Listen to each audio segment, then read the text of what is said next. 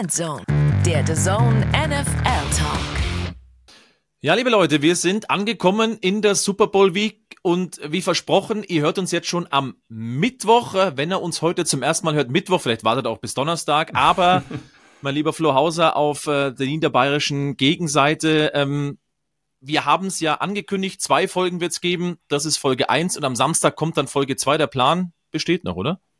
Ja, soweit äh, schon. Das hängt auch davon ab, äh, wie du denn rüberkommst. Mein geschätzter Kollege Christoph Stadler wird ja nach Las Vegas Stimmt. fliegen. Stand jetzt, muss man dazu sagen. Äh, und dann werden wir euch da natürlich in der Folge, die dann am Samstag ausgestrahlt wird, die zweite Folge auch mit äh, ja, Bildern und äh, um Interviews, je nachdem, was der Christoph alles so hinbekommt, versorgen. Oder ob ich hinkomme überhaupt. Podcast-Folge. Ob du erstmal hinkommst, Dank genau, und dann. Streiks ähm, Dann ist das alles noch in der Schwebe. Wobei im Moment schaut es ganz gut aus, dass es klappen könnte, konjunktiv, aber. Daumen sind gedrückt. Wenn ihr das hört, bin ich im besten Falle schon irgendwo in der Luft Richtung Las Vegas. Ob das klappt, ich weiß es noch nicht. Was auf jeden Fall klappen wird, ist, dass Roman Motzkus in der Folge dann am äh, Samstag mit dabei sein Sagst wird. du? Und, ja, stand jetzt. Aber so ist es geplant, Leute, ihr kennt das. Aber äh, in dieser Woche haben wir auch äh, einiges vor. Und sehr spannende Gäste, Christoph, ne? Genau, wir wollen schon so ein bisschen hinführen zum In dieser Folge, muss man Heute. sagen. So, Ja, genau. heute. Ist ja. auch in dieser Woche. Nee, wir wollen Ja. so ein bisschen hinführen zum Super Bowl, sind ja noch ein paar Tage hin. Und wir sprechen mit dem ein oder anderen Reporter, der sich mit den Teams eben das ganze Jahr beschäftigt, schalten zu einem natürlich, der sich mit den Niners gut auskennt, sogar äh, mit zwei Personen, die sich mit den Chiefs auskennen. Auflösung gibt's dann gleich. Aber wir wollen euch so ein bisschen auf Stand bringen, was denn bei den Teams so los ist, dann doch noch einige Tage vor dem Super Bowl und am Samstag da ja, tauchen wir dann tief ein und machen wirklich so eine Preview, auf was kommt's an, wer ist alles mit dabei. So ist es. Und an der Stelle wollte ich übrigens nur eins sagen, für alle, die uns seit äh, ja den Saisonvorschaus und Previews schon äh, begleiten. Ich wusste schon immer, wer im Super Bowl stehen wird. Nämlich hinter mir hängt es schon die ganze Saison für alle, die uns sehen auf der DAZN-Plattform. Da hängt ein Mahomes-Trikot und ein Sherman-Trikot von den San Francisco 49ers. Also irgendwie wusste ich schon immer offensichtlich. Das wollte ich an der Stelle nur mal sagen. Oder halt die Trikotauswahl, da hatte ich ein bisschen Glück. Nur mal, nur mal Dann hoffe ich mal, du hast Geld drauf gesetzt. Leider nein. Also das, Perfekt. nicht, aber naja, aber es wird ein cooles Matchup. Gehen wir alles durch in dieser Woche, wie gesagt, in zwei Folgen. Und ähm, erstmal müssen wir aber noch ein bisschen was abarbeiten, Christoph, ne? Ja, jetzt steht's dann tatsächlich bei allen Teams fest. Wer der neue Head Coach ist, waren ja ein paar Teams mehr, die einen neuen Chef gesucht haben. Und ich würde sagen, wir gehen sie mal so ein bisschen durch. Den einen ein bisschen ausführlicher als den anderen, weil wir haben natürlich auch in den letzten Wochen drüber gesprochen. Dann lass uns mal loslegen. Head Coach Suche ja schon länger beendet. Die New England Patriots mit äh, Jared Mayo, die haben so eine Inhouse ähm, Entscheidung getroffen. Haben wir auch schon, ich weiß gar nicht wann, aber auch schon länger her glaub, drüber gesprochen, schon, was jetzt Neues, neuer Offensive Coordinator, weil es war die Frage, wer zu dem Defensive Head Coach dazukommt. Alex van Pelt ist dann der Offensive Coordinator der New England Patriots. Finde ich insgesamt sehr, sehr spannend. Erstens mit Mayo sowieso. Ich finde es immer toll, wenn jemand äh, von intern befördert wird. Das ist jetzt diese Saison auch tatsächlich häufiger der Fall. Da kommen wir noch dazu. Und mit Alex van Pelt auch ähm, spannend. Auch das Passing Game vielleicht ein bisschen wieder mehr äh, forcierend. Das hängt aber auch natürlich davon ab. Und das ist jetzt ähm, ja kristallkugelmäßig, wer überhaupt dann Quarterback sein wird bei den New England Patriots. Das gilt ja so gut wie für jedes Team, die Head Coaches auch gesucht haben, gefühlt. Ähm, finde ich sehr spannend, muss ich sagen. Alex van Pelt gefällt mir gut. War Offensive Coordinator bei den Browns, hatte da schon schwierigen Fall auf Quarterback. Ähm, bei den Patriots Eben, ist noch alles ja. so ein bisschen offen. Ich denke, die werden sich einen draften, wie auch immer, an welcher Position auch immer. Aber der wird's, glaube ich, und meine Tipps, wie ihr wisst, Ben Johnson, äh, sind zu 100% fix. Ja, und ich glaube vor allen Dingen, dass es den, den Browns auch ein bisschen wehtut, weil ich finde, es ist ein guter Koordinator. Aber ähm, naja, wir schauen mal, was er bei den Patriots leisten kann.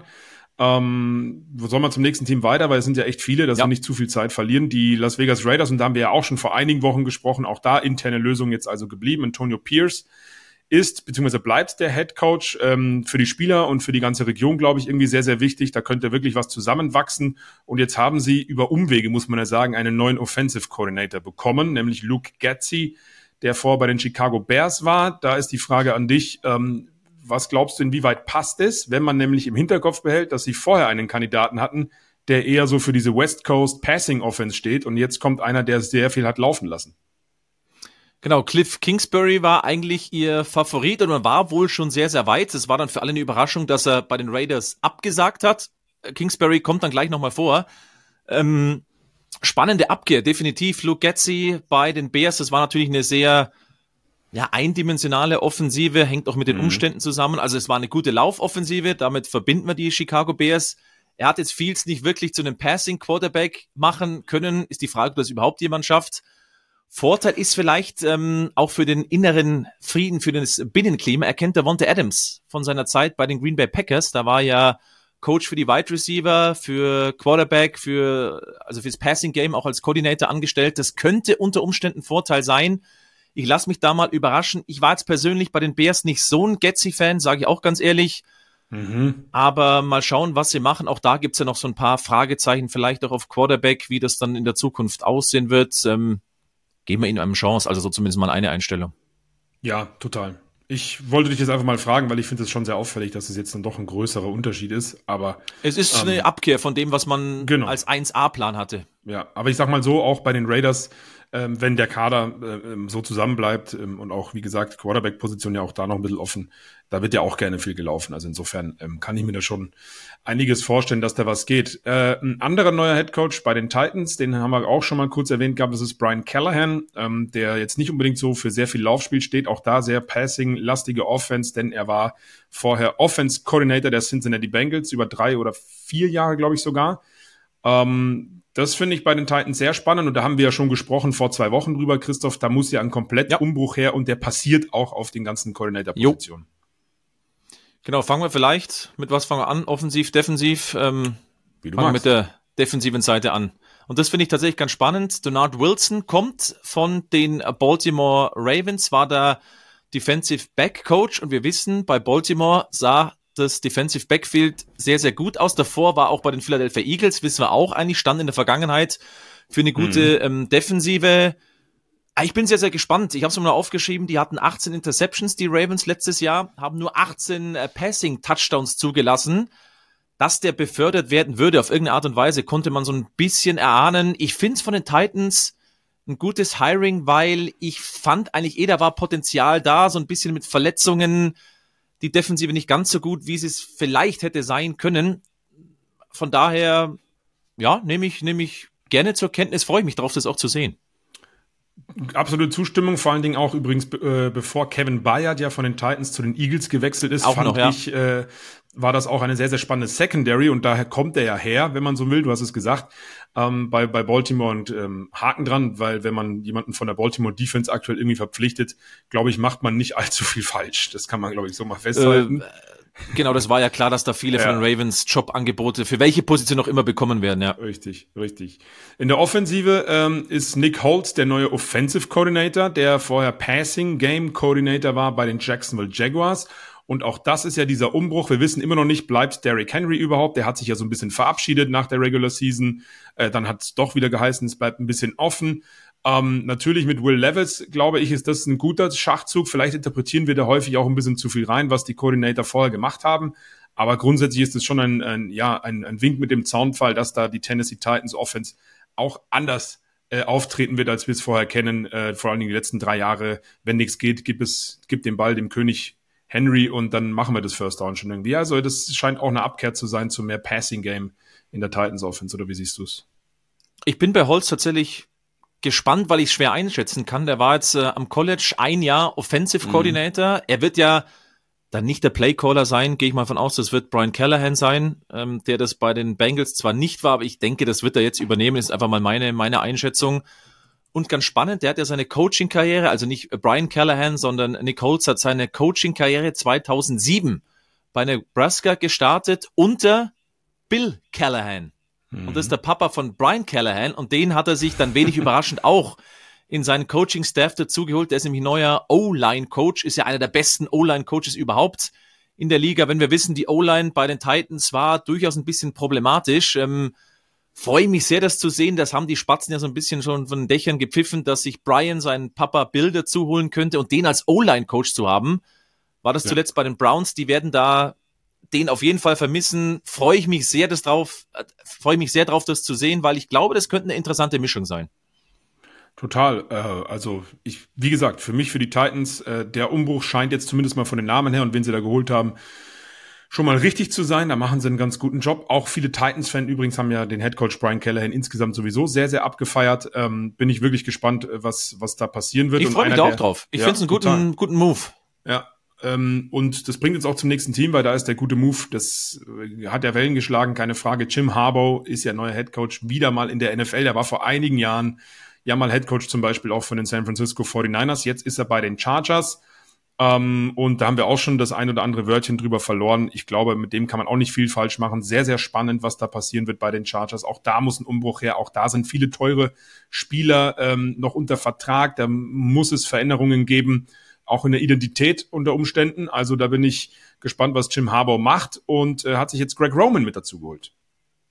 Genau, ich glaube, ich weiß nicht, ob jetzt, wenn wir aufnehmen, die Rolle mittlerweile schon klar ist. Wird gerüchtet, dass er Offensive Coordinator werden mhm. könnte. Ähm, auf jeden Fall haben die beiden schon mal zusammen gearbeitet bei Stanford, also College Football auch in San Francisco. Und da holt sich, glaube ich, Jim Harbour einfach einen einen Typen rein, den er kennt, mit dem er zusammenarbeiten kann. Und das wird sich jetzt auch bei den Chargers so peu à peu aufstellen, wie das dann in der Zukunft aussieht. Ähm, Habo ist da der ganz starke Mann, der kann da, glaube ich, machen, was er will. Und das macht er jetzt mit Greg Roman, sich einen Bekannten dazu zu holen. Ich glaube, dass es in die Richtung ähnlich weitergehen wird, wenn ich ehrlich bin.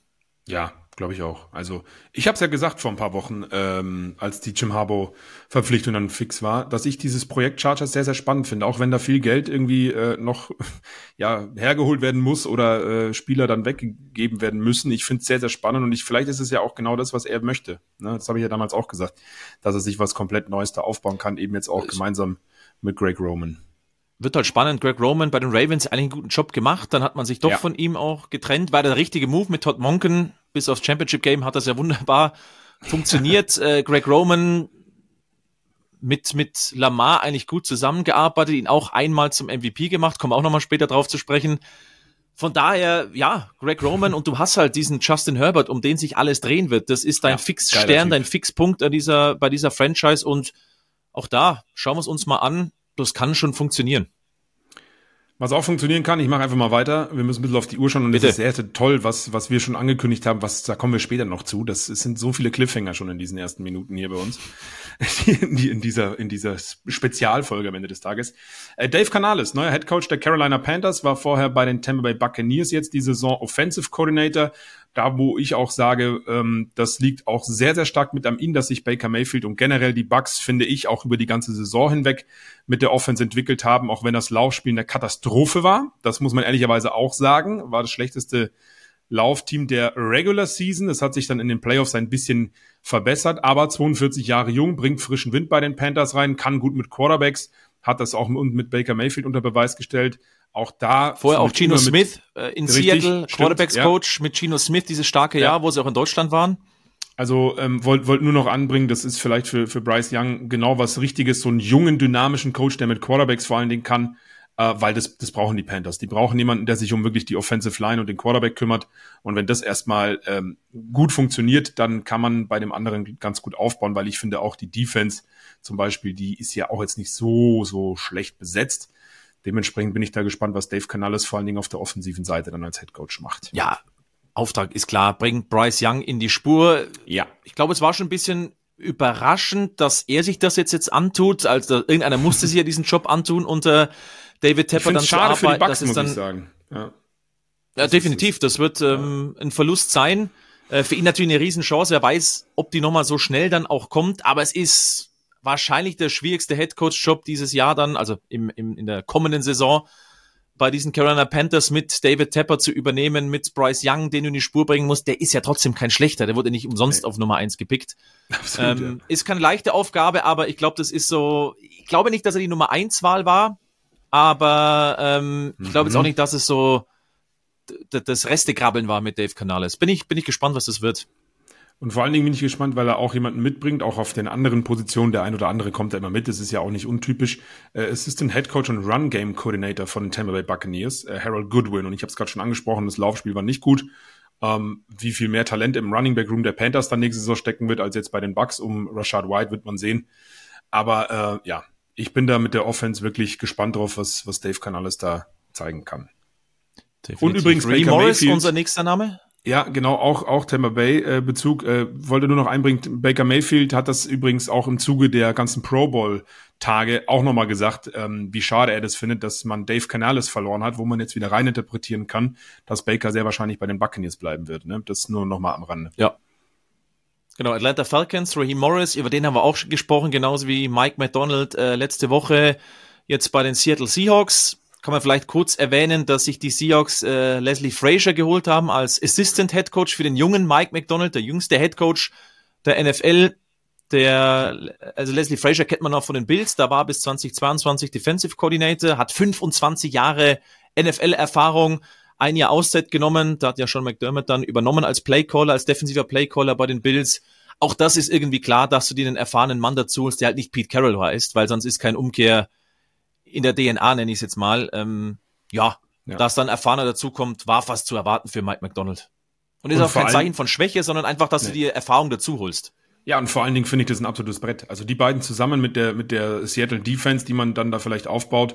Ähm, wir haben es ja auch damals gesagt schon, äh, die wollen ein bisschen zurück wieder zu Legion of Boom, wofür Seattle auch stand, mit einer unfassbar starken Defense und dann vielleicht in einem Quarterback-Receiver-Play, äh, wo du dann auch die Big Plays machen kannst. Aber ich glaube, das ist eine richtig gute Chance für Seattle, mit diesen beiden Herren die Defense vor allen Dingen zu stabilisieren und wieder richtig, richtig stark aussehen zu lassen.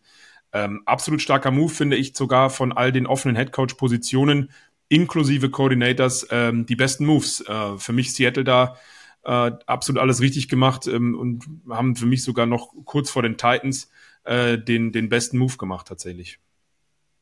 Ja, dann lass uns jetzt noch zu den Commanders gehen, weil das war das letzte Team, ja. was sich äh, frisches Blut geholt hat. Dan Quinn ist jetzt der neue Head Coach der Washington Commanders, kommt von den Dallas Cowboys, war da für die Defensive verantwortlich, war ja schon Head Coach äh, fünf Jahre lang bei den Falcons. Diese brutale Super Bowl-Niederlage, ihr werdet euch erinnern, 2016 gegen die Patriots. Äh, ja, ja. Ein Jahr später eigentlich nochmal eine gute Regular Season gespielt äh, in der Divisional äh, Round dann raus gegen den späteren Champion, gegen die Eagles. Aber danach ging es dann Backup, was ich tatsächlich sogar nachvollziehen kann, weil diese Niederlage, an der knabberst du, oder so ein bisschen dieser Bayern-München-Vergleich, äh, Champions League, Finale der Horm, da war klar im nächsten Jahr, entweder du holst den Titel oder das Team bricht auseinander. Bei den Falcons hat es dann nicht mit dem Titel geklappt, aber ich finde Dan Quinn einen spannenden Coach. Eigentlich war es ja, das hatte ich ja schon mal angekündigt, Ben Johnson, da war man wohl sehr, sehr weit, aber da gibt's jetzt auch viele Geschichten, dass er da nicht mehr wollte und bliblablub, er will bei den Lions noch weitermachen, das Projekt ist noch nicht beendet. Klingt alles sehr, sehr komisch, wenn ich ehrlich bin. Also kein Ben Johnson, mhm. sondern Dan Quinn. Du holst den erfahrenen Dude dazu bei den Commanders. Total. Ich finde nur interessant, dass Dan Quinn dann dieses ähm, Projekt seinerseits als Defensive Coordinator der Dallas Cowboys schon äh, beendet hat. Das, das finde ich dann sehr, sehr spannend. Ähm, Zumal ich ja auch äh, finde, dass bei den Washington Commanders noch kurz vor der Trade Deadline, ihr erinnert euch, Chase Young weg, Montez Sweat weg, ähm, diese starke, starke Defense, die wir seit zwei Jahren eigentlich gelobt haben, wo wir alle gedacht haben, okay, jetzt geht vielleicht der Turn ein bisschen andersrum, jetzt geht's mit eher mit Sam Howell eher Richtung Offensive, wo sie meiner Meinung nach übrigens auf den Skill-Positionen auch überragend besetzt sind.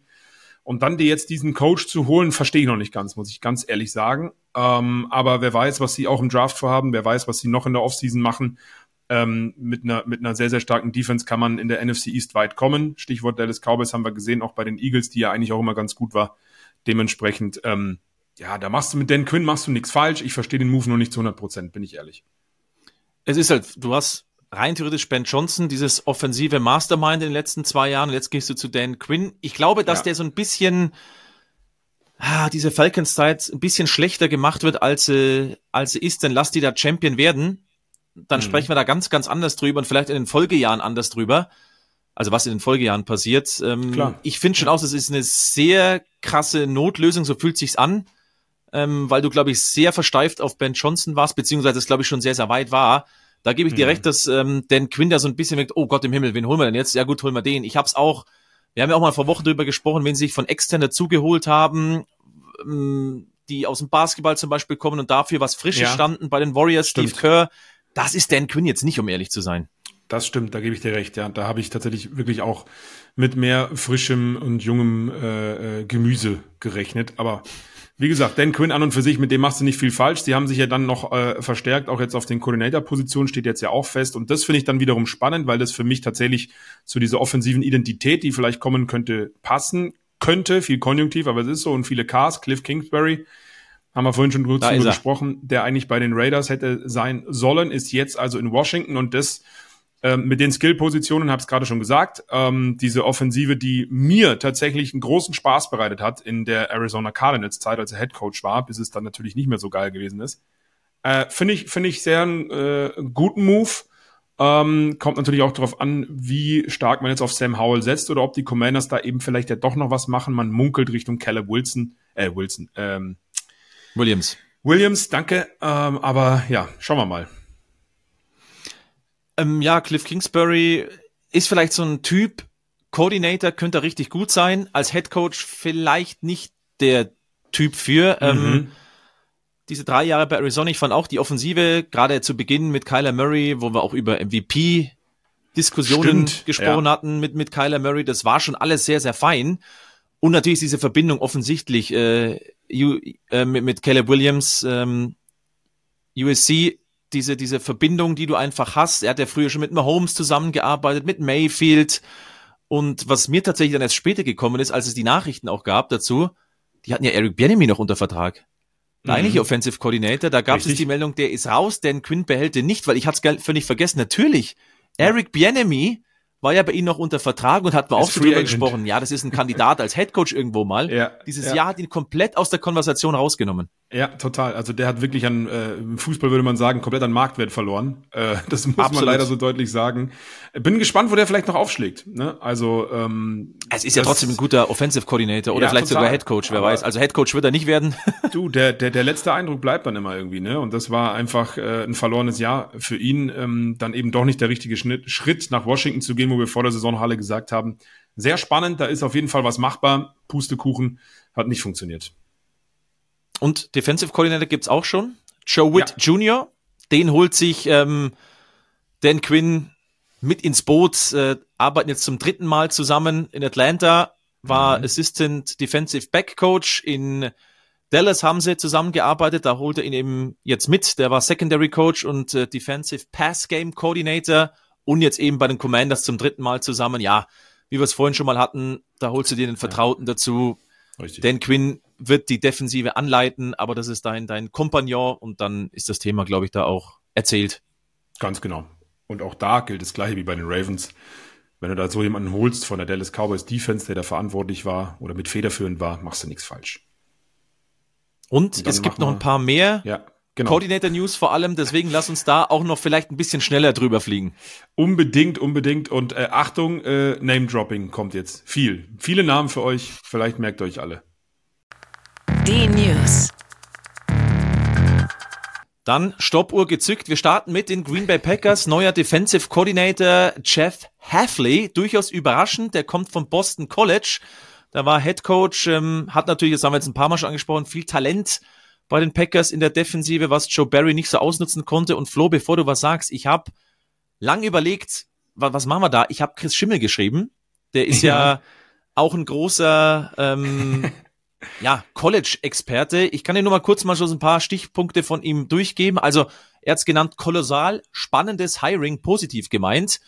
Viele Okay. waren überrascht, dass er nach einem überragenden Jahr als Defensive Coordinator bei Ohio State einen Job bei einem mittelmäßigen ACC-Programm angenommen hat, also Boston College, da stehst du eigentlich nicht Ja. so im Mittelpunkt. Er hat das Ja. Programm jetzt da nicht unbedingt aufs nächste Level gehoben, aber ähm, was dann Chris auch geschrieben hat, dass er mit der Art College Football vielleicht so ein bisschen gefremdelt hat. Ähm, Mhm. Dennoch findet er es eben extrem spannend und ähm, darf man sich, glaube ich, darauf freuen, wie der das in der NFL dann macht. Also mal schnell von Chris Total. Schimmel. Grüße, Eindrücke von ihm. Vielen, vielen äh, Dank an Herrn Schimmel. Ja, tolle, tolle äh, Einschätzung und für mich einfach nur frischer Wind bei der Packers Defense für mehr Konstanz. Könnte ja passieren, so mit Jeff Hafley.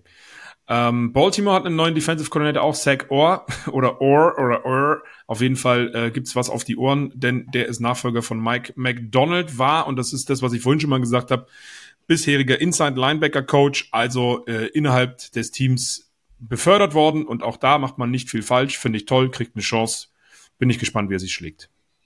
Dasselbe machen die Rams mit Chris Schuler, großer Name. Chris Schuler ähm, ist der Nachfolger von Raheem Morris. Der war bei den Rams bisher äh, Pass Rush Coordinator und für die Linebacker verantwortlich. Jetzt wird er quasi promoted. Ähm, und darf sich um die Defensive kümmern. Da hat ja Sean McVay auch immer ein gutes Händchen. Klar, Raheem Morris, große Fußstapfen, aber du holst dir auch einen aus der Organisation, wo du dann das weitergehen wirst, diesen Weg.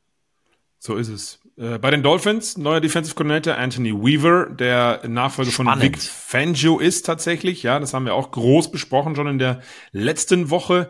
Der war Assistant Head Coach und Defensive Line Coach bei den Baltimore Ravens. Und ganz ehrlich, ähm, wir haben es immer ein bisschen verglichen. Die Dolphins und die Ravens sind ja auch aufeinander getroffen in dieser Saison. Die Dolphins haben sich über die ganze Saison, vor allen Dingen in der D-Line, finde ich, und im Pass Rush unfassbar gut ähm, entwickelt. Äh, wenn das so zusammenbleibt, ist es, wie du sagst, sehr spannend, denn bei den Baltimore Ravens, äh, die Sack-Monster der Liga, ähm, da hat er auch natürlich nicht federführend dann, aber auf dieser, in dieser Unit einen unfassbar guten Job gemacht und ich glaube, der könnte die Dolphins nochmal weiterentwickeln, wenn sie so zusammenbleiben, dass diese Defense auch wieder richtig, richtig stark aussieht und wir vielleicht sogar mittlerweile dann irgendwann weniger nur über die Offense sprechen bei den Dolphins. Er war 2020 mal bei den Texans Defensive Coordinator. Das hat jetzt nicht so wahnsinnig gut funktioniert, aber da ja, war ein ganz anderes auch. Personal natürlich ja. von den, von den Voraussetzungen her war es ganz, ganz anders. Jetzt bei den Dolphins hat er echt viel Qualität und Weaver wurde ja auch bei anderen Teams immer wieder gerüchtet in verschiedenen ja, Positionen dann auch. Mhm. Also finde ich gut von den Dolphins. Ich glaube, das könnte, das könnte richtig gut funktionieren. Ja, total. Äh, machen wir weiter mit den Giants. Auch neuer Defensive Coordinator Shane Bowen, Nachfolger von Wink Martindale, ähm, das ein herber Verlust ist. Aber äh, Shane Bowen hat die Position ja schon bekleidet, war davor auch Defensive Coordinator bei den Tennessee Titans. Da kann man jetzt sagen, gut, ja, war war, war okay. Weiß nicht, ja, genau, ist von Jahr zu Jahr eben so ein bisschen schwächer geworden wegen Verletzungen. Ja, du hast den, den Bayer Trade angesprochen. Ja. Ähm, aber ich glaube, ja, da ist der, der, der wird weniger blitzen, als es bei Martindale der Fall war. Die Titans letzte Saison die zehnt ja. äh, geringste Blitzrate, während die Giants mit die höchste hatten. Äh, das wird eine Abkehr sein. Aber ich fand, die Titans kamen immer ein bisschen schlechter weg, als sie waren. Deswegen finde ich das auch äh, eben, das meinte ich vielleicht gar nicht so einen schlechten Move. Ja, das meinte ich vorhin so ein Stück weit. Ähm, und da hängt es auch noch bei den Giants, wird sich auch noch viel ändern im Roster, das wie bei allen eigentlich. Deswegen gehen wir da einfach mal durch. Die Tampa Bay Buccaneers auch mit einem neuen Offensive Coordinator, Liam Cohen ähm, war Quarterback-Coach bei Kentucky und auch schon mal Offensive Coordinator bei den Rams übrigens. Ähm, ist jetzt für mich, muss ich sagen, ein durchaus spannender Kerl, aber hat noch nicht ja, das, das bewiesen, was er vielleicht mit den Offenses jeweils kann, auch wenn das natürlich bei den Rams 2022 sehr, sehr gut gewesen ist. Das darf man auch nicht vergessen. Aber ja, glaube, das glaube, der selbst muss ihn noch ein bisschen entwickeln. Das hängt ja nicht immer nur am Offensive Coordinator. Das ist euch allen, die die NFL schon ja auch klar. Ähm, aber mit Tampa Bay, ähm, mit Baker, macht es eh Spaß zum Arbeiten, wenn er bleibt. Also.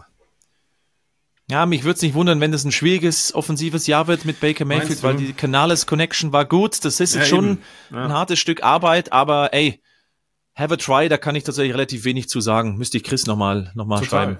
Chris ja, weil ich finde es immer schwierig, wenn einer auch eben äh, jedes Jahr irgendwie woanders ist. Das soll jetzt gar nicht negativ klingen. Das kann auch sehr, sehr gut sein, wenn man viel lernt. Aber ich, bei Liam Coney habe ich mir extra auch nochmal angeguckt, fehlt mir noch so diese, wofür steht er eigentlich?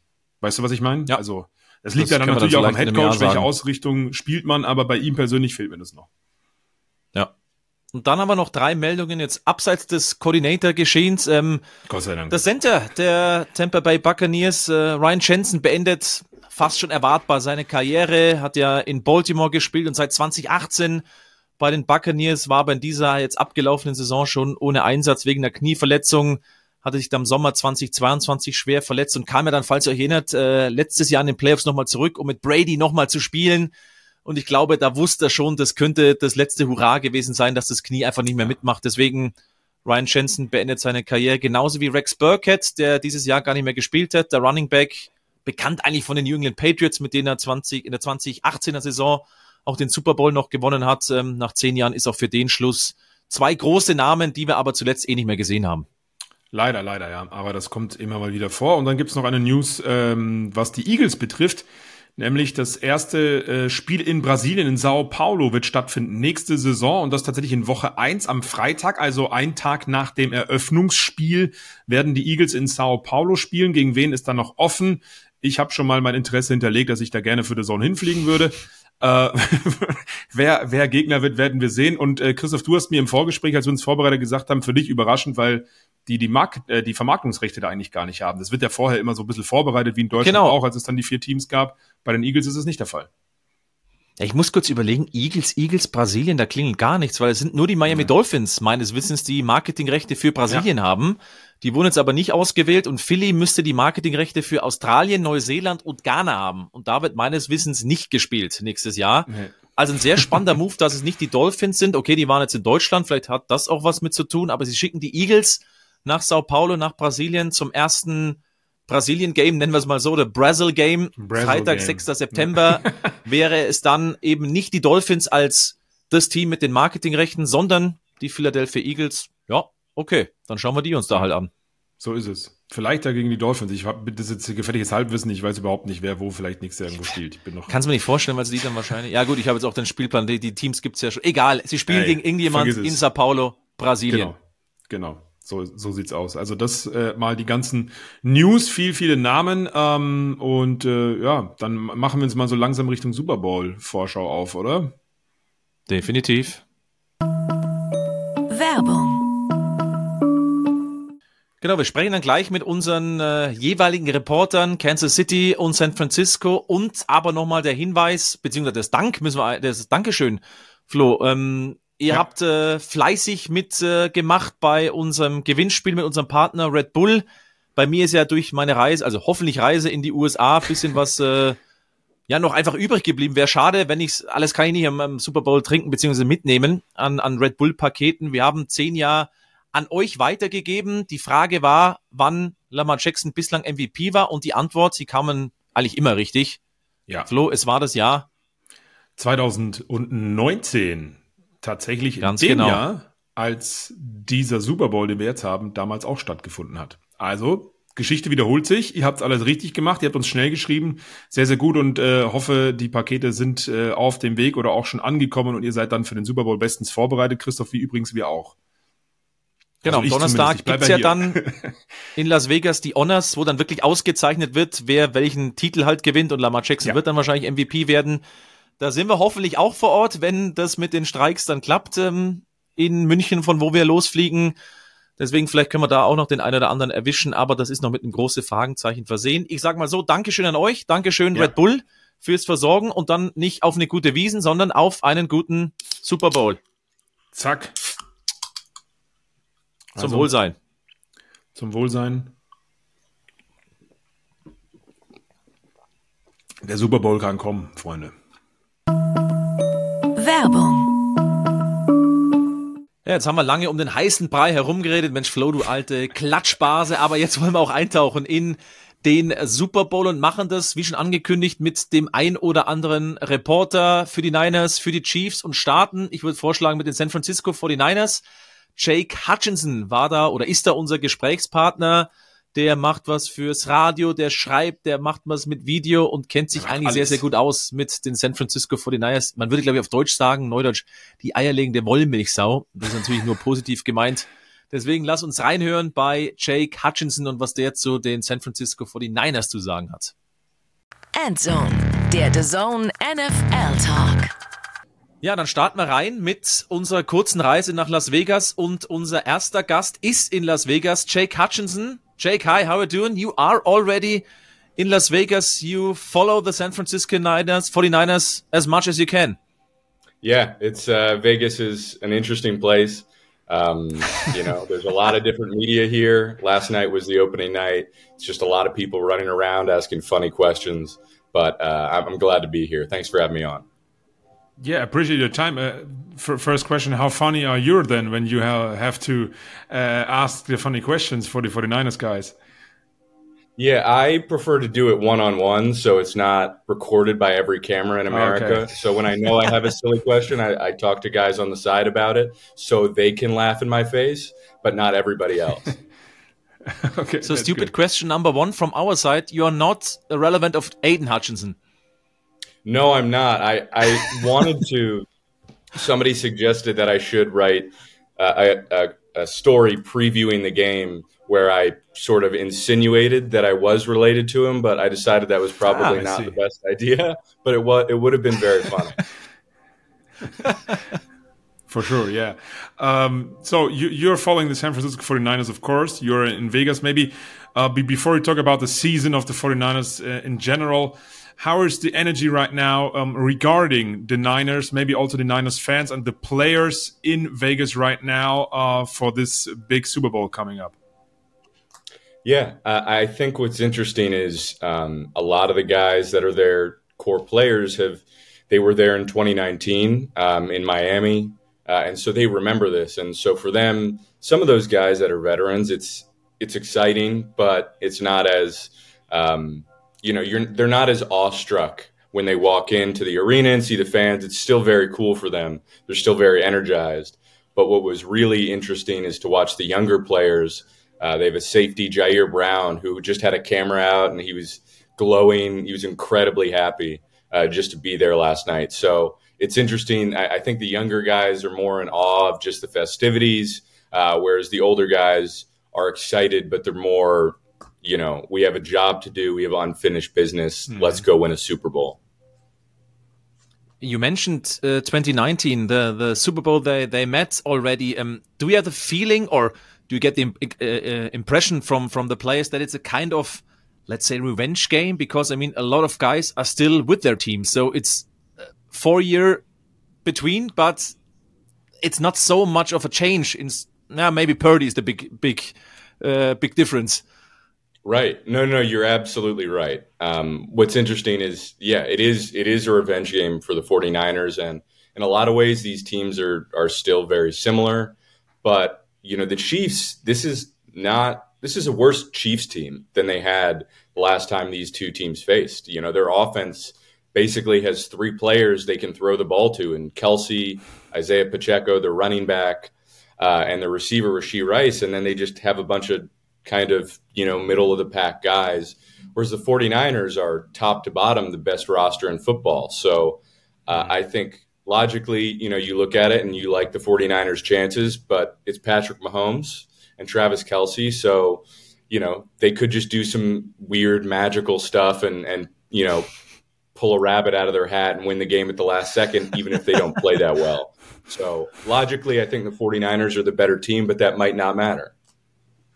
Uh, but this is exactly what what is uh, um, the the the uh, timeline, so to say, from the regular season. Everybody talked about the 49ers are the best team, offensive, uh, defensively, and uh, then there was a little, yeah, some losses, four losses in a, in a row at some point in the regular season. But still, everybody was saying um, with with the skilled players, also the defense, of course, it's always yeah. the best NFL team, maybe together with the Baltimore Ravens in the AFC.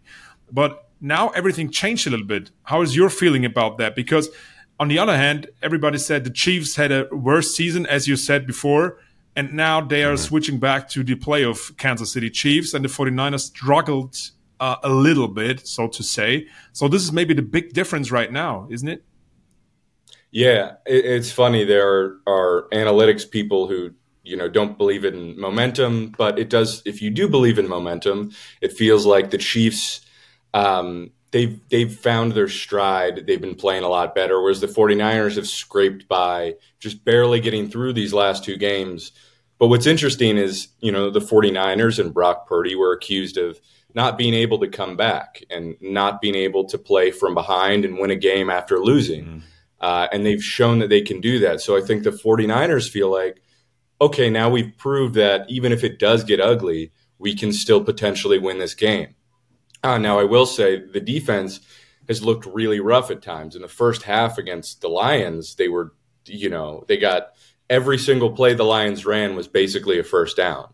Um, and so in this game, I think the 49ers the Chiefs have that running back Pacheco who runs like a maniac and just you know has his arms going like crazy and he looks super angry when he runs. I think if they can slow him down, uh, and that's been a weakness is, is, stopping running backs. I think if they can slow him down a little bit, it'll make it a lot easier on them. Um, but at the end of the day, Patrick Mahomes is, is still going to do crazy things and and make off schedule absurd plays to Travis Kelce. So it's just limiting as, as much as you can possibly limit.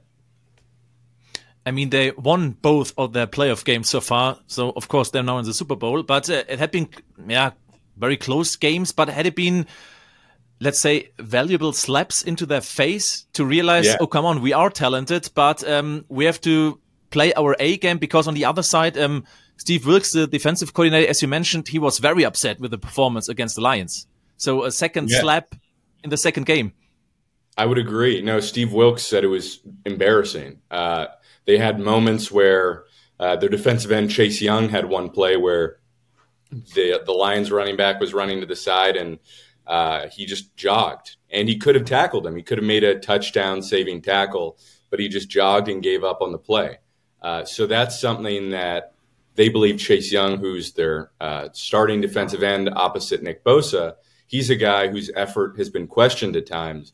They feel very confident that that effort will be there. I mean, it's the Super Bowl. That guy's a, a free agent. You know, if you're trying to get a big contract, there's no better place to play your best game than in the Super Bowl. So, True. yeah, I, I think it was a slap in the face for them these last few games. Is you can't you know take any plays off you can't be relaxed you have to play like your life basically depends on it uh, every single play and what do you think um, regarding the Super Bowl matchup against the Chiefs is then the biggest strength of the 49ers? Because you mentioned on the other hand, Pacheco, of course, the run game and Magic Mahomes. Everybody's talking always about we have to stop number 87, Travis Kelce, of course, especially in the playoffs. But on the other hand, then what is the biggest uh, strength of the uh, 49ers offense, maybe? Because there's also everybody always talking about Christian McCaffrey for sure. Yeah, I would say the biggest strength is that they have an elite offensive mind in Kyle Shanahan who dials up plays uh, to get people open. And the people he gets open are the best offensive weapons in the league. They have the best running back in the league in Christian McCaffrey. George Kittle is, you know, if if you see Travis Kelce as number one, Kittle is probably the second best tight end in the league. Brandon Aiyuk, who he has a he has a sort of understated disposition, so he doesn't quite get the recognition mm. that he deserves.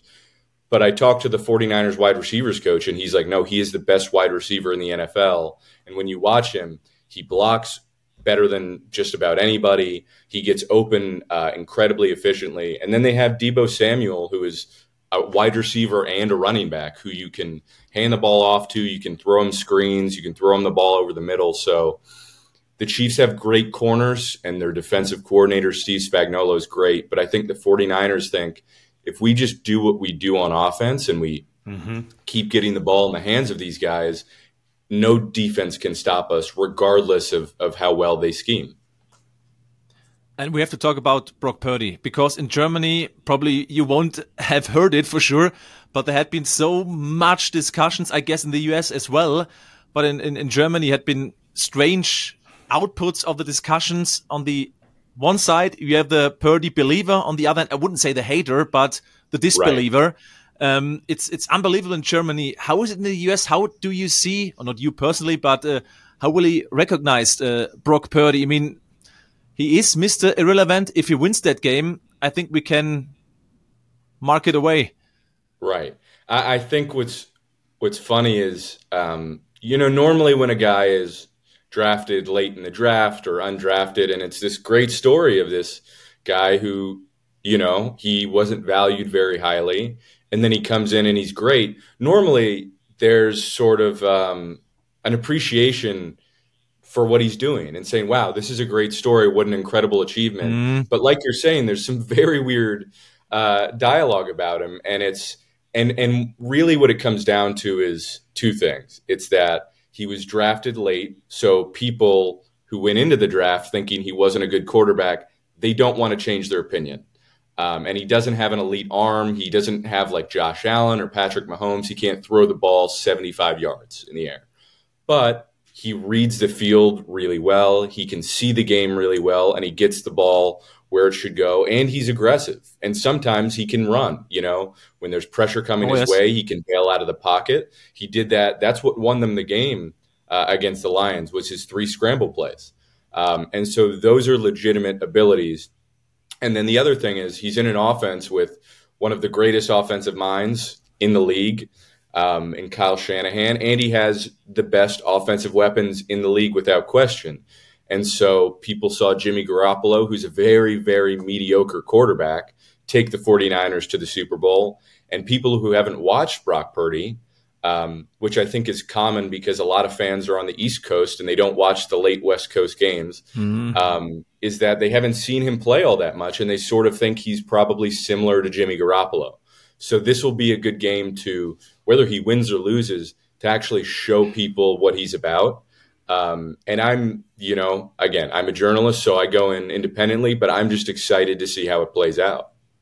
And you see him so often, um, it looks like he isn't bothered about the discussions. He isn't interested in any of this talks. He looks so cool, so so smooth all the time. Yeah. So yeah, he's. It's funny because he's a second year quarterback that feels like when you talk to him, like he's been in the league for ten years. Um, he's very very professional, very yeah. much not bothered by pressure. Um, part of that is the fact that he's you know deeply religious, and a lot of guys are. But you know, every time you ask him about stuff, he you know talks about God, and so like when he has that, it's something where he's like, well, I don't really have to do anything because you know he puts the pressure elsewhere, so he just doesn't see it uh, in the same way that a lot of people from the outside do, um, which is interesting. But yeah, he's a guy that when you talk to him, he's very much you know unfazed by the moment, and he also played a long college career where he was in a huge, huge games where he went to Oklahoma on the road in a bowl game and won in front of seventy thousand people. So he went through big experiences in college that he admitted were huge in preparing him for the NFL, where his college team was much worse than the Niners. He, you know, he came into the Niners and he's like, this is kind of easy. I've got great offensive weapons, a great offensive coach. Uh, he had to sort of carry the offense at Iowa State, and he doesn't have to do that here. And this is exactly why this discussion is always coming up because everybody's saying, yeah, he's just that good because of the scheme, because of Kyle Shanahan, because of the people around him. But I think personally, both is possible to be a good quarterback and to have the, the, the values the team have to, to be as good as he is right now. Um, speaking of Bro- Brock Purdy and his mentality, maybe um, from from the outside coming with this discussion exactly, how do you have the feeling because you are near to the players and the, and the coaching stuff from uh, 49ers? Um, how do you think the other guys around him see that, the players? Because we have the revenge game coming up, 2019 Super Bowl. We, we talked about it before. Um, do the guys around him recognize this discussion and have the mentality, okay, now we're giving more per percent, like more than 100%, especially for our quarterback, for Brock Purdy? I, I, don't think they get, because the Super Bowl stakes are so high, I don't think they're giving more for him in this game, but they stick up for him in the media. Uh, but they're also yeah. aware that the conversations around it are, are fairly silly. Uh, and I agree with you. I, I, think he is a talented quarterback, and both are true that he's in a great offense, but he also is independently talented, and his ability to see the field and process the game are great. But I think his teammates are aware of his talent. They saw Jimmy Garoppolo, and they were huge fans of Jimmy Garoppolo. He was a likable guy, but he was a mediocre quarterback. He could throw the ball over the middle on time, where you know you'd have short uh, slants, as they called them. And so guys would catch a short pass and they'd be able to run. And Jimmy was very good at throwing those balls. But when he got pressured, uh, he wasn't very mobile. He couldn't run away from pressure. Uh, he was very, very inconsistent on the deep pass. And so Brock Purdy is executing those things that Jimmy Garoppolo couldn't. So I think his teammates are aware that, okay, we actually have a substantially better quarterback than we were used to. So I think they have a very sincere appreciation for him. Uh, and they're just impressed by the way that he carries himself and his professionalism at age 24. Yeah. I was impressed with his uh, scrambling abilities. Uh, that was um, Holmes like. Uh, I didn't have that in mind with with uh, Brock Purdy, to be honest. Uh, but he can do it as well as he as he showed in the playoffs, especially. What I have to ask you, because you had been in Las Vegas already, there's a big discussion not only about Brock Purdy but the the training ground the University of uh, uh, Nevada. Do you have any updates regarding the, the, the, ground where they have to practice? The Chiefs have the nice Raiders yeah. facility, and the Niners have um, not the best way to to right. practice.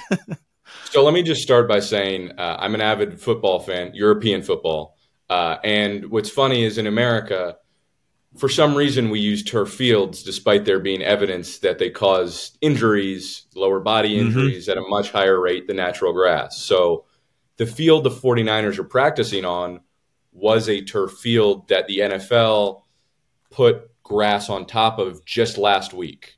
Normally, mm-hmm. what they would okay. do is they would have done it in December. So for some reason, they waited until last week to put grass on top of turf, which is a bizarre concept to me. Strange, yeah, yeah, um, yeah. Very weird. Um, and it's also been pouring here in Vegas. There's been a crazy storm on the West Coast where a lot of people's flights got delayed, and there's rain uh, coming in up from Los Angeles, basically going straight to Las Vegas. So the field, which I'm sure you know was going to take time to acclimate, was immediately soaked. So, um, and, and I think it was in that condition before the rain because the 49ers sent staff out to see it. So basically, they they've described it as a spongy, super soft surface that they don't feel comfortable with. But the only other alternative was to go to the Raiders facility where the Chiefs are practicing. And the only way for that to work was for the Chiefs to change the schedule. And the Chiefs decided, we're not going to change our schedule mm-hmm. for the 49ers. The NFL didn't make the Chiefs change their schedules. So the 49ers are like, all right, we'll practice on this very, very spongy field and uh, in the rain, and, and hopefully it goes okay. So that's where it's at. It's very, very weird. Already mind games. yes, completely. Yeah, for sure. I mean, the high stakes in Las Vegas, as you mentioned, of course, it's the Super Bowl.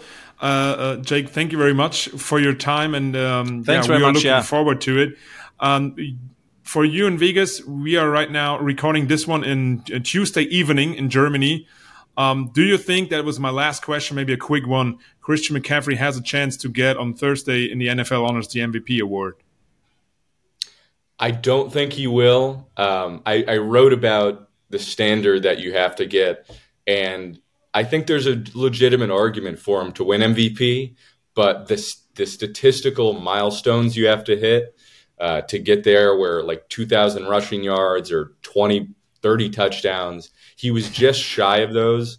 And yeah. I think it's become a quarterback award. So I think Lamar Jackson of the Ravens, who had a horrible game against the Chiefs last uh, week, is going to get it. Um, so yeah, I, I, don't think McCaffrey will get it, but uh, the fact that he's in the conversation is at least an honor in and of itself. So he gets the a Super Bowl MVP. That's fine for him, I guess, as well. yes. That would be fine for him. That's, yeah, exactly. Jake, thanks very much. We don't want to take too much of your time. All the best in in, in Sin City. Thank you very much for having me on. Dankeschön. Also wirklich äh, sehr lustiger äh, und äh, sehr gut informierter Typ, der Jake Hutchinson, muss ich sagen. Definitiv. Ähm, das hat großen, großen Spaß gemacht, tolle Einblicke. Der ist nah dran. Vielleicht trifft ihn ja Christoph nochmal in Las Vegas, wie wir gerade gehört haben. Wir werden sehen. Äh, wir springen zu den Chiefs drüber. Auch da haben wir ähm, sehr, sehr spannende Gäste. Zum einen hören wir jetzt zuerst mal Haley Lewis für Bleacher Report unterwegs, auch als ähm, Beatwriterin, aber auch äh, bei der einen oder anderen Show als Host. Und bei der haben wir mal so ein bisschen auf den Zahn gefühlt, wie sie das, weil sie nah dran ist, äh, bei den Kansas City Chiefs eigentlich sieht. Vor allen Dingen mit Rückblick auf die dann doch etwas durchwachsene, in Anführungsstrichen, Regular Season. Endzone, der The Zone NFL Talk. So, um, welcome, Haley Lewis. You are a beat writer, so to say. For, for us in Germany, it's always the, the best, um, yeah, description for the Kansas City Chief. You are in Kansas City, Missouri. First of all, yep. appreciate your time. Thank you very much um, that you're our guest in this podcast now. Um, yep. First of all, how is uh, or how, how is it in Kansas City right now? The Super Bowl once again, the fourth time in six years. I mean, the, the again, the, the again, roof, again. Exactly, the, the roof is going off. I guess, right? Uh, well, right now it's a little bit cold. Uh, I would say that's my only complaint right now going on in Kansas City. You know, it's the Midwest, so we got miserable weather, but we got great football, so that's a good thing. Kansas City is doing great. Everyone's excited, but I will say, guys, it's kind of almost like everyone expects it a little bit because you mentioned mm-hmm. it. They've now been to four Super Bowls in five seasons. I've been covering the team specifically for five seasons. So if you if you need a good luck charm, you know, ask me to join your team, but I would say that it's it's been almost expected here. When Patrick Mahomes came in and started showing that what he was able to do, hanging with some of the greats, that 2018 AFC Championship going up against Tom Brady, I think that's when we all realized that this kid was the real deal. And now here we are, and Kansas City is now going to their fourth Super Bowl in five seasons, and we feel comfortable, you know. And I think that that's the thing is not not getting too comfortable or complacent, but I think it's definitely expected. It, it's hard not to when you have people like Andy Reid and Patrick Mahomes working together. So, Uh, is it possible that you could move to Wisconsin? Just for, for me as a fan uh, with a team from Wisconsin. Sure, you you let me know. Tell me tell me the rate, and I'll make sure I get up there. Yeah, but uh, you, you mentioned everybody's expecting it. How about the, the, the Mm-hmm. Chiefs fans? I mean, uh, you are hosting also a Bleacher Report watch party for the Super Bowl. Yeah. Um, the energy mu- should, should be huge. Are they expecting also this success then again, once again? I, I would say expected versus um, anticipating maybe maybe be the best way to say it but yeah i'll be downtown. Uh, we have a really big main party. It's at power and light district. It's where everyone goes for the game and i'll be hosting a watch party there with bleacher report.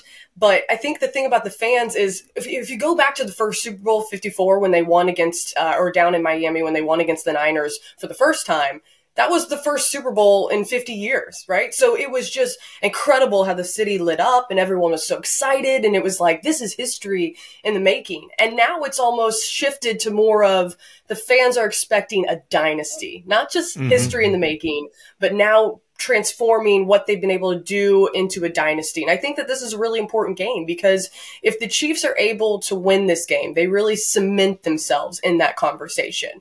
They're, they're on the cusp of it, you know, but I think fans are going to understand that this really could be the making of, of a Patriots team like Tom Brady did in, in New England if they can a- or be able to get this one over the Niners.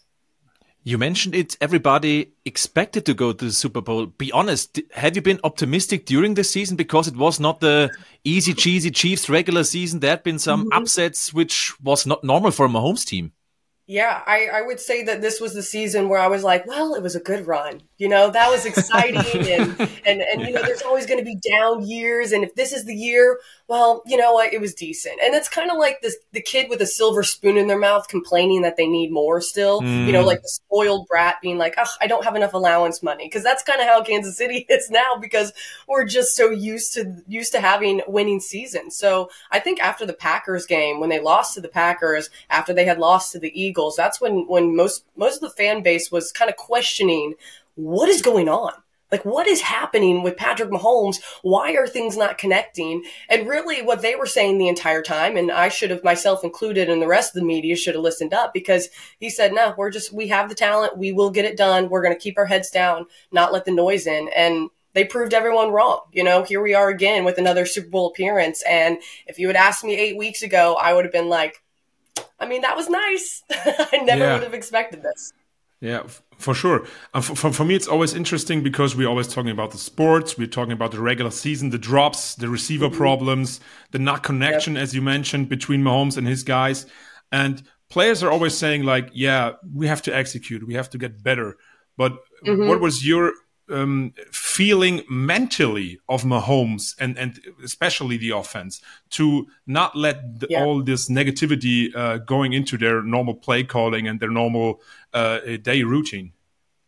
Yeah, I think that's a good way to talk about it, the mentality behind it, because, you know, you see the, they need to play fundamentally sound football. Those were the words that were being thrown around. Like, get back to the bases, the simplistic things, you know, just take the checkdowns, take the short passes, the intermediate kind of routes that they had been running. Maybe when they had a quarterback like Alex Smith, go back to that kind of playbook. Don't be so fancy. And I think that the Chiefs were like, okay, that might be our new identity, but we've also got to block out the noise. And they were able to do so, get back to, to the fundamentals and be able to execute because when we didn't see them execute, that kind of led to frustration.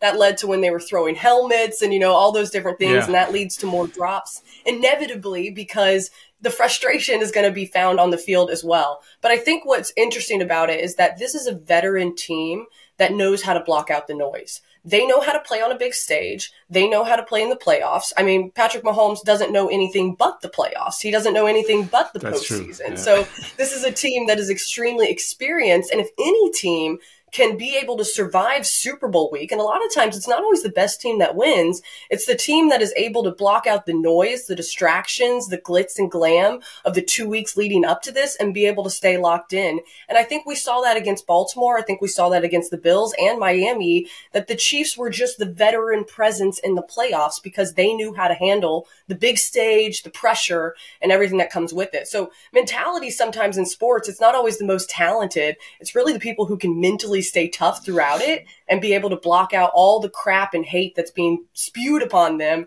uh, on social media. And, and we're, we as the media are just as much a part of it. But it's definitely the Chiefs are, are mentally tough. And I think that's what's going to be their advantage in this one. That's very interesting because exactly what you you, you told us now. Um, the intermediate game, for example, was so good against the Ravens, which brought them Yeah. to the Super Bowl. Because on the one hand, we always look to the offense. Of course, it's more flashy, more interesting. On the other hand, the defense was from the beginning brilliant, and I think we saw them live in in Frankfurt, where they also played brilliant.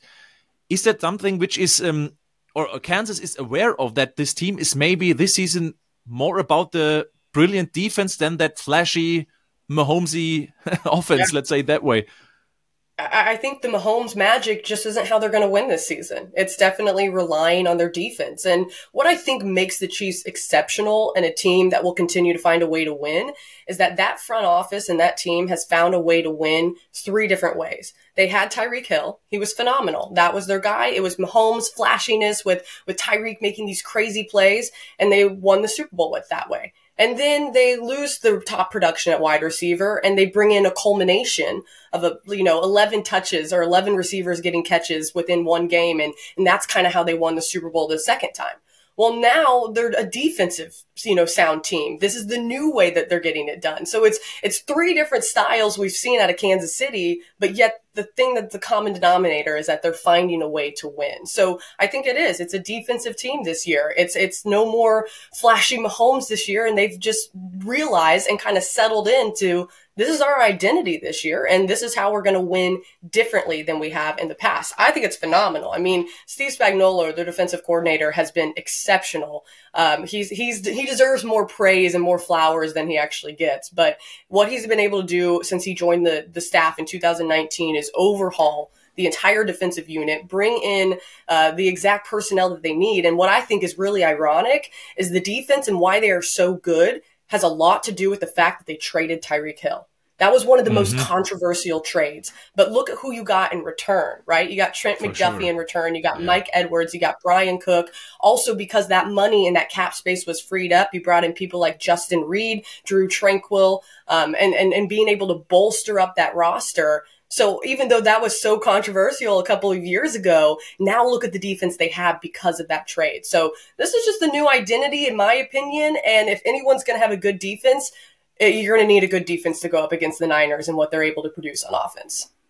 That's true. And um, for me, as I well, wanted to ask you actually, because of the young secondary, especially, you can also see that in, in the documentary, The Franchise, also available in DAZN Germany, from the beginning in the season. And Steve Spagnuolo, of course, with this improvement of this young defense, you mentioned it's a new identity. Do you really think that um, also in the in the next year when we talk about furthermore than just the Super Bowl, just the Super Yeah. Bowl, um, that this could be a really new identity to the Chiefs when the roster is staying like this uh, defensively? I, I think that the defense will stay good. I don't think I could tell you with confidence that we're not going to see Mahomes magic again. After course, what we yeah. saw during the regular season, I think that's coming back, right? They're going to find a way way to get that back. But you you mentioned the, just like the new identity of Kansas City having the funny thing about it is that I was reading some stats about the the least amount of points allowed in the postseason, and they're being looped in with the 2000 defensive unit from the Ravens, which, as we all know, that that unit was so stout and so electric. Um, to even be in the same conversation as putting our defense in the same conversation as the Ravens from the 2000s is insane. So, will it be the new identity next season? I, I think there's a lot of things to be figured out during the offseason. I think that Brett Veach and, and Andy Reid are going to come together and really figure out the receiver issue. Although they've been able to, to get the ball down the field much quicker in the playoffs, I think that's going to be a point of emphasis. But I do think the the secondary and also a lot of those people, they're in their sophomore year, right? So they're going into that contract yeah. year, this next one coming up and it's they're gonna have to figure out is the money is the money better spent on keeping people like L'Jarius Sneed and Chris Jones, or is it going to be more to bringing in a huge veteran receiver on the offensive side? So those are those are questions that I'm glad I'm not paid enough to answer because uh, they're going to be tricky and, and a lot of pressure that comes from the fan base on figuring those out this offseason. For sure. But maybe as, as a last question, you're very optimistic that uh, the dynasty continues on, on Sunday, that the, the Chiefs going to win against the the Niners as as they already did. Your personal dynasty, I, so to say. There you go. um, personally, yes, I would like to keep my record going in Kansas City, but also I, I think that they have the equipment to get it done. It's going to really come down to the fact: can they get their run game going? Can they also slow down what what Purdy and what McCaffrey and Deebo and, and Kittle are going to be able to do. That's going to be hard to combat if they let those explosive plays get away. You know, this could be a close game, but I really do see the Chiefs being able to handle it. They've handled it all the way through the playoffs, and honestly, I was way more worried about their game in the AFC Championship against the Ravens than I am about the Niners. Although the Niners oh. deserve their respect and deserve what they've been able to do, how we saw them play in the playoffs was not nearly as impressive as how I've seen the Chiefs continue to grow. So yep, the Chiefs yep, are hot; they're doing it right now perfectly, and I think the Niners are up for their biggest challenge of the entire season. And I'm saying like a ten point win for Kansas City is what oh, I foresee. Okay. Okay. We shall see. I'm an optimistic. I'm a native Kansas Cityan, so uh, I am biased, and I will I will admit that I have you know some rose colored glasses on, but we'll see. Of for course. sure makes the watch party much more better if the Chiefs are performing. Oh, for sure. And also, I mean, that means we'll get the drinks flowing by the end of the watch party, so hopefully I'll relax a little bit. Wonderful. Sounds like a Perfect. sounds like a plan uh, for for you guys yeah. and for you especially. Thank you very much, Hayley. Uh, appreciate your time. Um, and yeah, all, all, the best for for this party which you're hosting, and also for the Super Bowl. And once again, uh, all all everybody. Sorry from the Zone Germany. Thank you very much uh, for your time then for this interview. Ja, sehr sympathisch. Äh, die Haley hat uns jetzt mal so ein paar Eindrücke aus Kansas City mitgeben können und wir wollen natürlich auch nochmal schauen, wie schaut's bei den Chiefs in Las Vegas aus. Und da wollen wir drüber sprechen, beziehungsweise ich habe mit ihm drüber gesprochen, mit Adam Teicher von ESPN. Der liebe Flo war verhindert und Vielleicht damit ihr nicht überrascht seid, also die den Podcast hören, euch kann es egal sein, ihr hört Adam so blitzsauber, aber die, die es schauen auf der Plattform, werden sich wundern, Warum bewegt er sich nicht? Nein, es ist ein Foto bei Adam, denn seine Kamera ist kaputt gegangen. Das ist kein Witz. Radiogesicht. Die Kamera bei Adam ist kaputt gegangen, deswegen konnte er es nicht mit Video aufzeichnen. Wir haben ihn tonlich natürlich schon, aber ich habe dann einfach mal ein Foto eingefügt, damit er seht, wer das ist. Aber er ist nicht zur Salzsäule erstarrt. Er lebt, er bewegt sich, aber es ist ein Foto. Endzone, der DAZN NFL Talk. Ja, und äh, dann freuen wir uns, ähm, dass Adam da ist. Adam, thanks very much for joining us. Um, we can't see you, but of course, much more important, we can hear you. And you're already in, in Las Vegas, and we want to talk a little bit about the Chiefs. How is the the atmosphere in the Chiefs organization reaching again the the Super Bowl? For sure, everybody, I guess, is happy coming to Las Vegas. Yes, they are. Uh, it's been a most unexpected Super Bowl. It is. It's really, uh, really ever since they left Germany, um, with, when they played the Miami Dolphins in uh, Frankfurt in, mm-hmm. in, November, they they had really struggled. The regular season had been suddenly become a real challenge for them, and um, it didn't look like they would be the quality of team to make the Super Bowl this year. But they they played their three best games uh, of the season in the playoffs, three back to back solid games, and here we are. So yes, it's uh, yes happy, but uh, surprised maybe to to put the Chiefs' position on this as well. Did you have your tickets for Las Vegas, or did you buy it in the in the recent weeks with a much uh, promising performance now from from Kansas side? I, I, my bosses gave me permission back around okay. the, the, game in Frankfurt. As a matter of fact, oh, all right. Right around then, they said, "Well, the Chiefs have a good chance in making it to the Super Bowl." Go ahead and buy your plane ticket and get it get it out of the way. So uh, little did we know that uh, it looked like it would be wasted money, but uh, here we are, and uh, not wasted after all. Absolutely not. They had been absolutely right. Um, let's talk a little bit about that uh, playoff run. Uh, you mentioned the three games. I think they had been very dominant against the against the, the Dolphins, but the Dolphins had been very short-handed. I think they had been the more clever team against Buffalo, and they had the much better match plan against Baltimore. Is that a resume you can you can join? Um, yeah, the, the, I mean the Chiefs have different ways of beating you this year. It's Absolutely. not like they, they, they, it's not just you know they better score 30 or 35 points if they're going to win a game uh, they, they, can win um, uh, sort of a lower scoring uh, grudge match type of game if you will um, like they showed against the baltimore ravens in the afc championship game they're, they're, they're content to play that style of game because their defense really hasn't given up any leads this year when they've gotten a lead of any significance during a game the chiefs have generally won the game so uh, they, they've been able to count on their defense to come through, mm. and uh, it, it sure has worked out for them this year.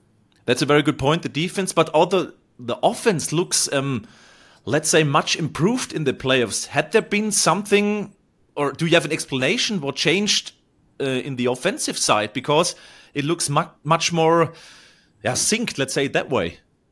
Well, they've just cleaned up a lot of the problems they've had um, in that they had most of the season. For instance, they had more drop passes mm-hmm. than any other team in the league. Well, they, they haven't dropped many passes in the playoffs, and they were second in the league in offensive penalties during the regular season. They haven't had many offensive penalties. They uh, were, I believe it was eighth in the league in turnovers during the regular season. I think, if I recall, just one turnover um, mm-hmm. so far in the playoffs. So it, has been a real uh, clean. They, they've just all of a sudden uh, um, turned the page, if you will, and, and really cleaned up a lot of their um, um, th- their offensive uh, sloppiness that they had during the season, and it's made a big difference. Did you have a, an, a match, an event, or let's say a momentum in a game where you felt, okay, that offense is going into the direction we are normally used to see the Chiefs' uh, offense? I see. Um, you know, the, the Chiefs had a Christmas Day game against the Las Vegas Raiders and it was one of the it was about as ugly a game as you can imagine a Patrick oh, yes. Mahomes team playing, right? and so that sort of served as a wake up call to them. They played better the next week in the regular season. They played the Cincinnati Bengals and played better and got a lot of big plays, which they hadn't been doing much of this season. And and uh, that that sort of I, I, think that Raiders game was a wake up mm-hmm. call for them that that hey this is going to we're, we're going to you know we need to uh, really buckle down if we're going to make something of our season. So it has been a different uh, uh, way of going for the Chiefs. But yeah I would say that, that, that it was that Raiders game. Things were so bad that day that sort of ser- served as a wake up call to them.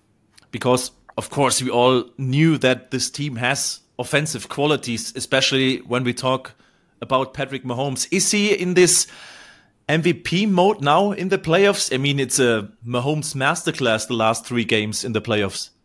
Yeah, he's played really well. No doubt about it. He's played really well, and um, you know, it's not necessarily the huge statistical numbers that we're used to, but mm-hmm. he's doing the things that the Chiefs need to win the game. Um, you know, he he made some beautiful throws and in a ridiculously cold night in the wild card round against Miami, and then uh, um, did the same thing really the next week against the Buffalo Bills in the divisional round, and uh, took basically took what Baltimore gave him last week and did a nice efficient job of uh, running an offense and not making any mistakes once mm-hmm. the Chiefs got the lead. So uh, you know he really has done a nice job of uh, in, in the playoffs. Um, and, and, it's uh, interesting to see where he goes from here against the 49ers.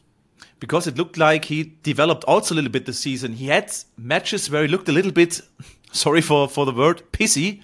Um, he was not always happy with the refs. I think he always wasn't happy with his receiver, but he didn't show it to the receiver. He maybe showed it more in, in, in direction to the refs. But um, did he develop during the season, in, in your opinion? Because for me he looked very very pissy to be honest.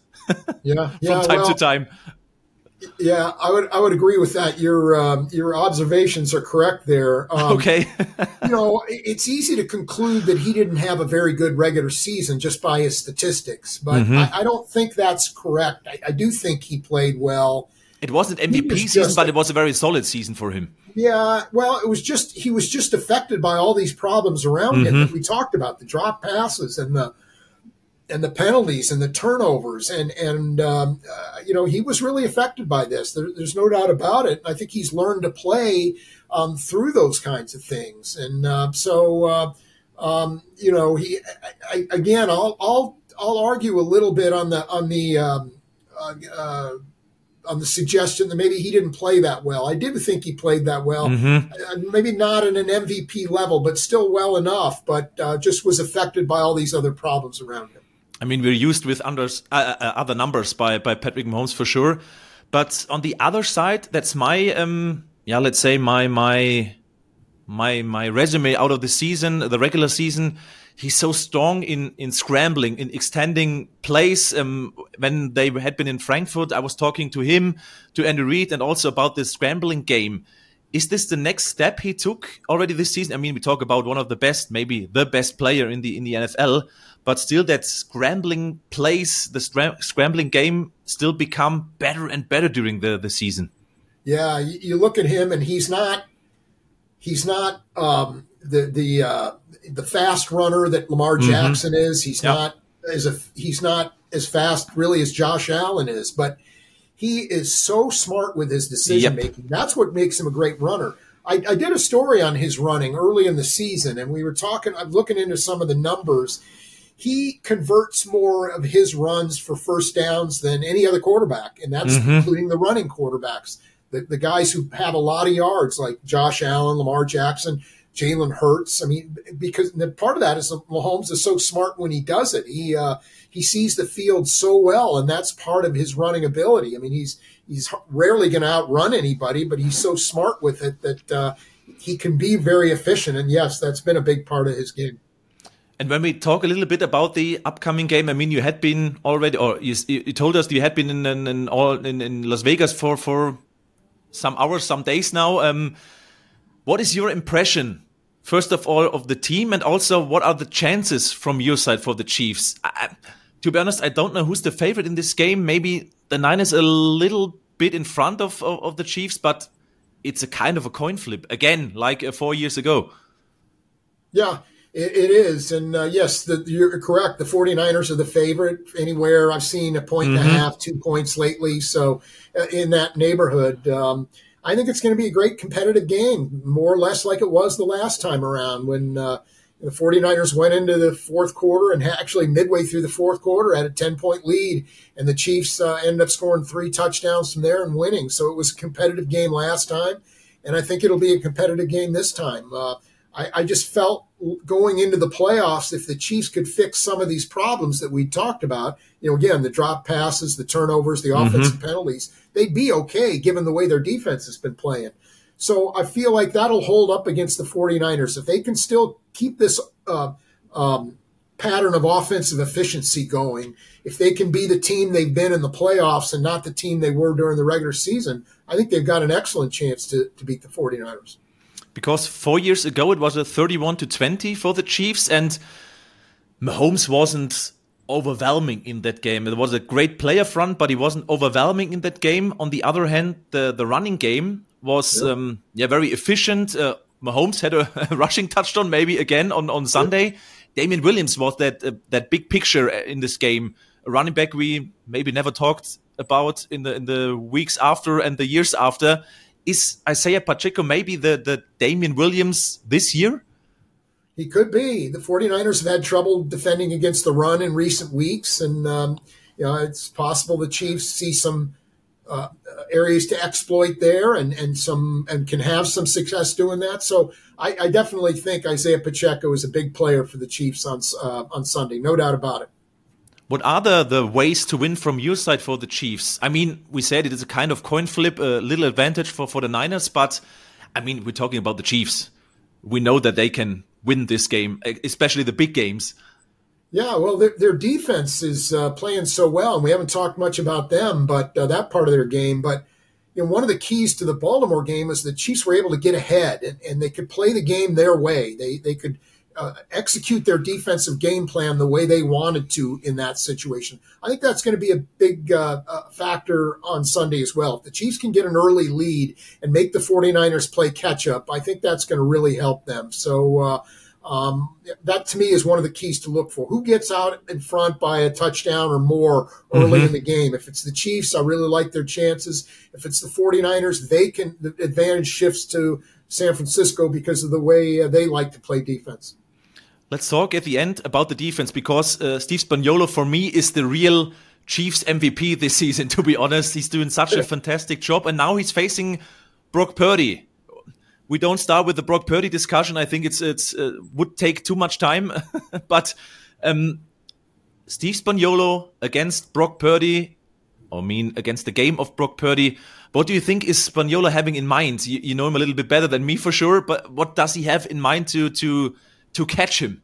Yeah, well, that's the key to what the Chiefs have going um, this season. Is they've they they can do so many things. They're good mm-hmm. at so mm-hmm. many things defensively you're never really sure what he's going to be doing. He he can have he has so many things to choose from. Um, to me, it, it, all starts with their pass rush up front. They've done such a nice job, and can they continue the Chiefs defensively to uh, um, get pressure on him? Because uh, this is the biggest game of his career, Brock Purdy, and no one absolutely knows exactly how he's going to do. Uh, the Chiefs had great game plans for uh, Tua Tagovailoa of Miami and for Lamar Jackson of Baltimore last week. Not so much for Josh Allen when, against the Bills, although the Chiefs did a nice job after adjusting in the second half. So uh, I feel comfortable that whatever Steve Spagnuolo chooses to do, he'll it'll have a good chance of working just because he's got so much to go to. And even if the Chiefs maybe struggle defensively early in a game, they can switch some things up and, and then uh, uh, do a good job then.